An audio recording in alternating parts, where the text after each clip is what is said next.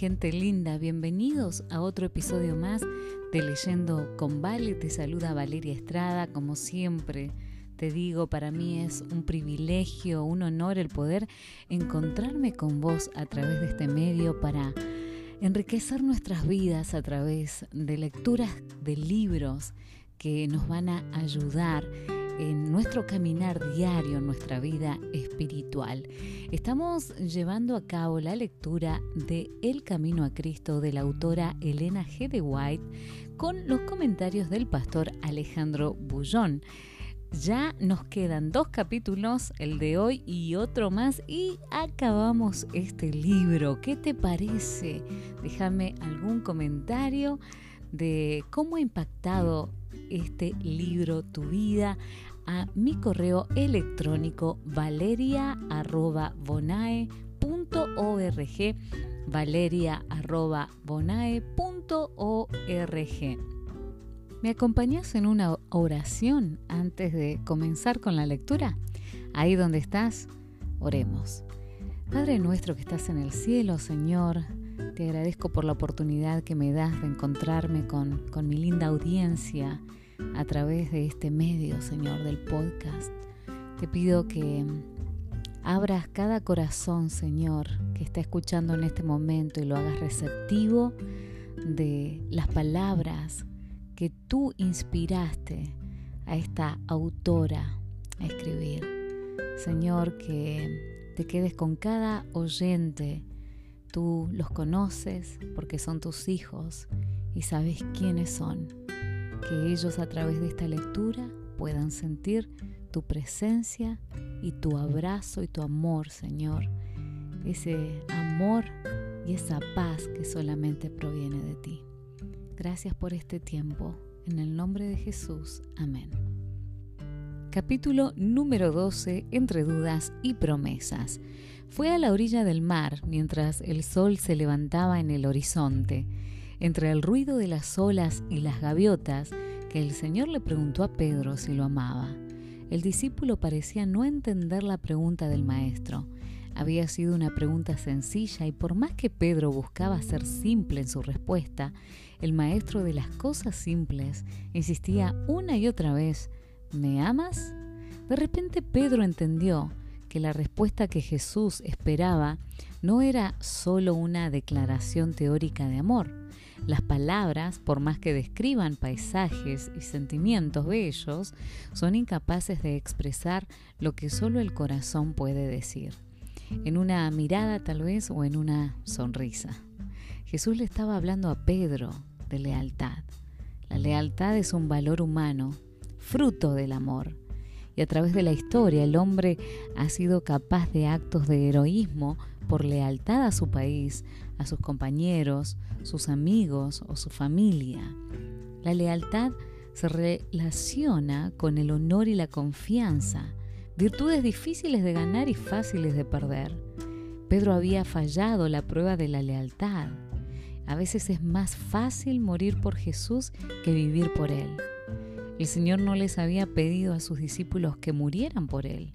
Era Jesús que moriría por ellos. El maestro deseaba que ellos vivieran por él y para él. Desafortunadamente, Pedro falló.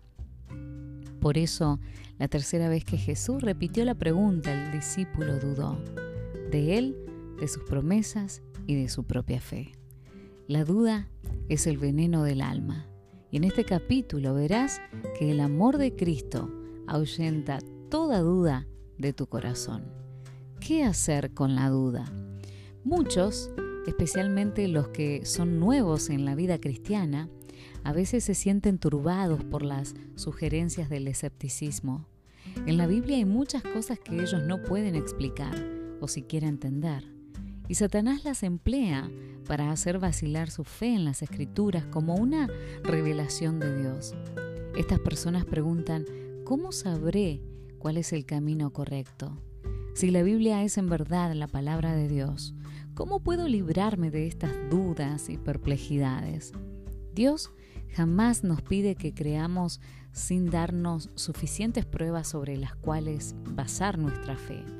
Su existencia, su carácter, la veracidad de su palabra, Todas estas cosas están demostradas por medio de testimonios que apelan a nuestra razón, y estos testimonios son abundantes. Sin embargo, Dios jamás ha quitado la posibilidad de dudar. Nuestra fe debe basarse en las pruebas y no en demostraciones. Quienes deseen dudar tendrán oportunidad para hacerlo, mientras los que realmente desean conocer la verdad encontrarán pruebas abundantes sobre las cuales basar su fe. Para las mentes finitas es imposible comprender plenamente el carácter o las obras del infinito. Para el intelecto más perspicaz, para la mente más altamente educada, ese santo ser siempre habrá de permanecer envuelto en el misterio. ¿Puedes tú resolver los misterios de Dios? ¿Puedes descubrir todo acerca del Todopoderoso? Tal conocimiento es más alto que los cielos y tú. ¿Quién eres? Es más profundo que el Averno. ¿Y qué sabes tú? El apóstol eh, Pablo exclama Qué profundas son las riquezas de la sabiduría y del conocimiento de Dios. Cuán incomprensibles son sus juicios e inescrutables sus caminos. Pero si bien nube y oscuridad lo rodean, justicia y juicio son el cimiento de su trono. Podemos comprender tanto de sus modos de obrar con nosotros y los motivos que lo mueven a actuar de tal o cual manera como para discernir el amor y la misericordia sin límites unidos al poder infinito. Podemos entender sus propósitos tanto como es para nuestro bien saber y más allá de esto, debemos seguir confiando en esa mano omnipotente y en ese corazón que está lleno de amor. La palabra de Dios, a semejanza del carácter de su autor divino, presenta misterios que nunca podrán ser totalmente comprendidos por seres finitos. La entrada del pecado en el mundo, la encarnación de Cristo, el nuevo nacimiento, la resurrección y muchos otros asuntos que se presentan en la Biblia son misterios demasiado profundos para que la mente humana los explique o incluso los comprenda plenamente. Pero no tenemos razón para dudar de la palabra de Dios porque no podamos entender los misterios de su providencia. En el mundo natural siempre estamos rodeados de misterios que no podemos sondear. Aún las formas de vida más humildes presentan un problema que el más sabio de los filósofos es incapaz de explicar. Por todas partes se presentan maravillas que superan nuestra comprensión. Por lo tanto, deberíamos sorprendernos de que también en el mundo espiritual encontremos misterios que no podemos sondear. La dificultad reside únicamente en la debilidad y la estrechez de la mente humana. Dios nos ha dado en las escrituras suficientes pruebas de que éstas son de carácter divino y no debemos dudar de su palabra porque no podamos entender todos los misterios de su providencia. El apóstol Pedro dice que en las escrituras hay puntos difíciles de entender, que los indoctos e inconstantes tuercen para perdición de sí mismos. Los escépticos han presentado las dificultades de las escrituras como un argumento contra la Biblia, pero muy lejos de eso, ellas constituyen una fuerte prueba de su inspiración divina. Si en ellas solo se dijera de Dios lo que pudiéramos comprender, fácilmente si las mentes finitas pudieran entender su grandeza y su majestad, entonces la Biblia no tendría las credenciales inequívocas de la autoridad divina. La misma grandeza y el mismo misterio de los temas que presenta deberían inspirar fe en que ella es la palabra de Dios. La Biblia expone la verdad con una sencillez y una adaptación tan perfecta a las necesidades y los anhelos del corazón humano que ha asombrado y encantado a las mentes más cultas al mismo tiempo que capacita al más humilde e inculto para discernir el camino de la salvación.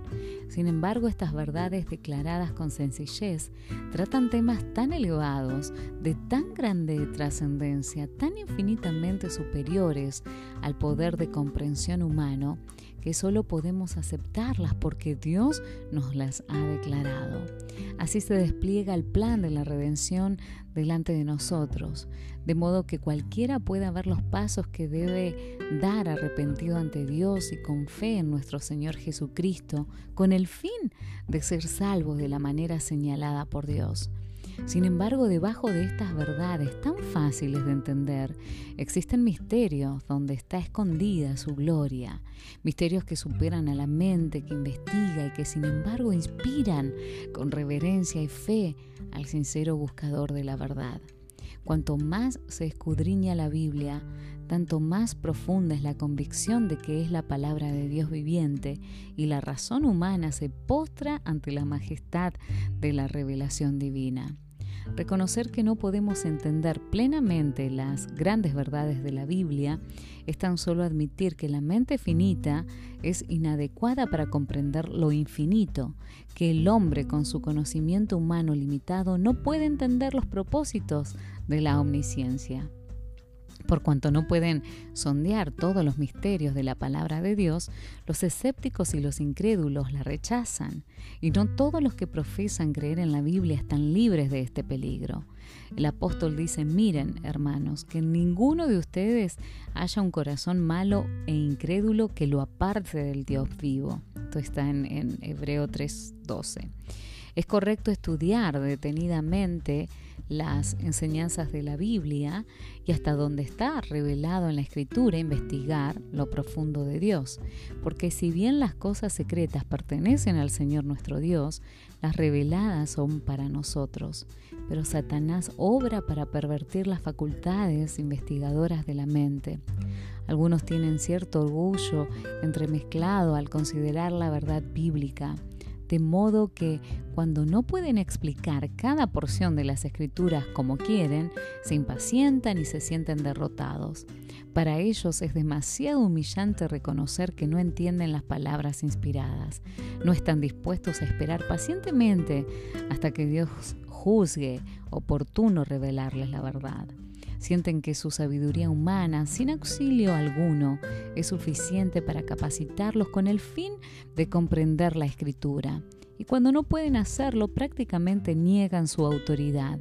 Es verdad que muchas teorías y doctrinas que generalmente se consideran derivadas de la Biblia no tienen fundamento en su enseñanza y a la verdad son contrarias a todo el tenor de la inspiración. Estas cosas han sido causa de duda y perplejidad para muchas mentes. Sin embargo, no son imputables a la palabra de Dios, sino a la perversión que los hombres han hecho de ella. Si fuera posible para los seres creados obtener un pleno entendimiento de Dios y de sus obras, entonces, después de haberlo logrado, ya no habría para ellos algún futuro descubrimiento de la verdad, ni crecimiento en conocimiento, ni desarrollo ulterior de la mente o el corazón. Dios ya no sería supremo y el hombre, habiendo alcanzado el límite del conocimiento y del progreso, dejaría de mejorar. Demos gracias a Dios de que esto no sea así. Dios es infinito, en Él están todos los tesoros de la sabiduría y el conocimiento, y por toda la eternidad los seres humanos podrán estar siempre investigando, siempre aprendiendo y sin embargo jamás agotar los tesoros de su sabiduría, bondad y poder. Dios quiere que aún en esta vida las verdades de su palabra continúen siempre revelándose a su pueblo. Y hay un único modo por medio del cual obtener ese conocimiento. Solo podemos lograr entender la palabra de Dios mediante la iluminación del Espíritu por medio de la cual fue dada la palabra. Nadie conoce las cosas de Dios, sino el Espíritu de Dios, porque el Espíritu lo examina todo, aún las profundidades de Dios. Y la promesa del Salvador a sus seguidores fue, cuando venga el Espíritu de verdad, Él los guiará a toda la verdad, porque tomará de lo mío y se lo comunicará a ustedes. Dios desea que el ser humano ejercite sus facultades de razonamiento y el estudio de la Biblia fortalecerá y elevará la mente como ningún otro estudio puede hacerlo. Con todo, debemos cuidarnos de no endiosar la razón, la cual está sujeta a las debilidades y las flaquezas de la humanidad. Si no queremos que las escrituras estén veladas a nuestro entendimiento, de modo que no podamos comprender ni siquiera las verdades más sencillas, debemos tener la sencillez y la fe de un niño, dispuestos a aprender y a implorar la ayuda del Espíritu Santo, una percepción del poder y la sabiduría de Dios y de nuestra incapacidad para comprender su grandeza debería inspirarnos humildad y debería abrir, deberíamos de abrir su palabra con santa reverencia, como si compareciéramos ante Él. Cuando vamos a la Biblia, nuestra razón debe reconocer una autoridad superior a ella misma, y el corazón y el intelecto deben postrarse ante el gran yo soy. Hay muchas cosas aparentemente difíciles u oscuras que Dios hará claras y sencillas para los que así procuren entenderlas. Pero sin la dirección del Espíritu Santo, estaremos continuamente expuestos a torcer las escrituras o a malinterpretarlas. Hay muchas maneras de leer la Biblia que no aprovechan y que en muchos casos causan un verdadero daño. Cuando abrimos la palabra de Dios sin oración y reverencia, cuando nuestros pensamientos y afectos no están fijos en Dios ni en armonía con su voluntad, la mente se nos oscurece con dudas y entonces con el mismísimo estudio de la Biblia se afianza el escepticismo. El enemigo toma el control de los pensamientos y sugiere interpretaciones incorrectas. Cuando las personas no procuran estar en armonía con Dios en obras y en palabras, entonces por más instruidos que puedan ser, están expuestos a errar en su modo de entender las escrituras y no es seguro confiar en sus explicaciones. Los que acuden a las escrituras para encontrar contradicciones no tienen discernimiento espiritual con visión distorsionada encontrarán muchos motivos para dudar y no creer en cosas que son realmente claras y sencillas. Pero disfráceselo como se quiera. La causa real de la duda y del escepticismo es casi siempre el amor al pecado. Las enseñanzas y las restricciones de la palabra de Dios no agradan al corazón orgulloso, amante del pecado, y los que no quieren obedecer sus requerimientos están listos para dudar de su autoridad. Para llegar al conocimiento de la verdad debemos tener un deseo sincero de conocer la verdad y disposición de corazón para obedecerla. Todos los que estudian la Biblia con este espíritu encontrarán abundantes evidencias de que es la palabra de Dios y podrán obtener un entendimiento de sus verdades que los hará sabios para la salvación. Cristo dijo, el que quiera hacer la voluntad de Dios, conocerá la doctrina. En vez de cuestionar y poner objeciones acerca de lo que no entiendes, aprovecha la luz que ya brilla sobre ti y recibirás mayor luz. Mediante la gracia de Cristo cumple todos los deberes que han llegado a ser claros en tu entendimiento y serás capacitado para entender y cumplir aquellos de los que ahora dudas. Hay una evidencia que está al alcance de todos, desde el más altamente educado hasta el más ignorante, y la evidencia de la experiencia, que Dios nos invita a probar por nosotros mismos la realidad de su palabra, la verdad de sus promesas. Él nos dice, gusten y vean qué bueno es el Señor. En vez de depender de las palabras de otros, tenemos que gustar por nosotros mismos. Él declara, pidan y recibirán. Sus promesas se cumplirán. Nunca han fallado, jamás pueden fallar. Y cuando nos acerquemos a Jesús y nos regocijemos en la plenitud de su amor, nuestras dudas y tinieblas desaparecerán a la luz de su presencia. El apóstol Pablo dice que Dios nos libró del poder de las tinieblas y nos trasladó al reino de su Hijo amado. Y todo aquel que ha pasado de muerte a vida es capaz de certificar que Dios es veraz puede testificar, yo necesitaba ayuda y la encontré en Jesús. Él suplió todas mis necesidades, satisfizo el hambre de mi alma y ahora la Biblia es para mí la revelación de Jesucristo. ¿Me preguntas por qué creo en Jesús? porque para mí es un Salvador divino. ¿Por qué creo en la Biblia? Porque he descubierto que ella es la voz de Dios a mi alma. Podemos tener el testimonio en nosotros mismos de que la Biblia es veraz, de que Cristo es el Hijo de Dios. Sabemos que no estamos siguiendo fábulas ingeniosas. Pedro exhorta a sus hermanos a crecer en la gracia y en el conocimiento de nuestro Señor y Salvador Jesucristo. Cuando el pueblo de Dios crezca en la gracia, obtendrá un entendimiento cada vez más claro de su palabra. Discernirá nueva luz y belleza en sus sagradas verdades. Esto ha sido cierto en la historia de la Iglesia en todas las edades y continuará siéndolo hasta el fin. La senda de los justos es como la luz de la aurora, que va en aumento hasta llegar al pleno día. Por medio de la fe, podemos mirar el futuro y aferrarnos del compromiso de Dios para crecer en nuestro intelecto, teniendo nuestras facultades humanas unidas a las divinas y toda la energía del alma en contacto directo con la fuente de luz. Podemos regocijarnos de que todas las cosas que nos han dejado perplejos serán aclaradas entonces en las providencias de Dios. Las cosas difíciles de entender encontrarán explicación y donde nuestra mente finita solo encontraba confusión y propósitos quebrantados, veremos la más perfecta y hermosa armonía. Ahora vemos por espejo, oscuramente, pero entonces veremos cara a cara.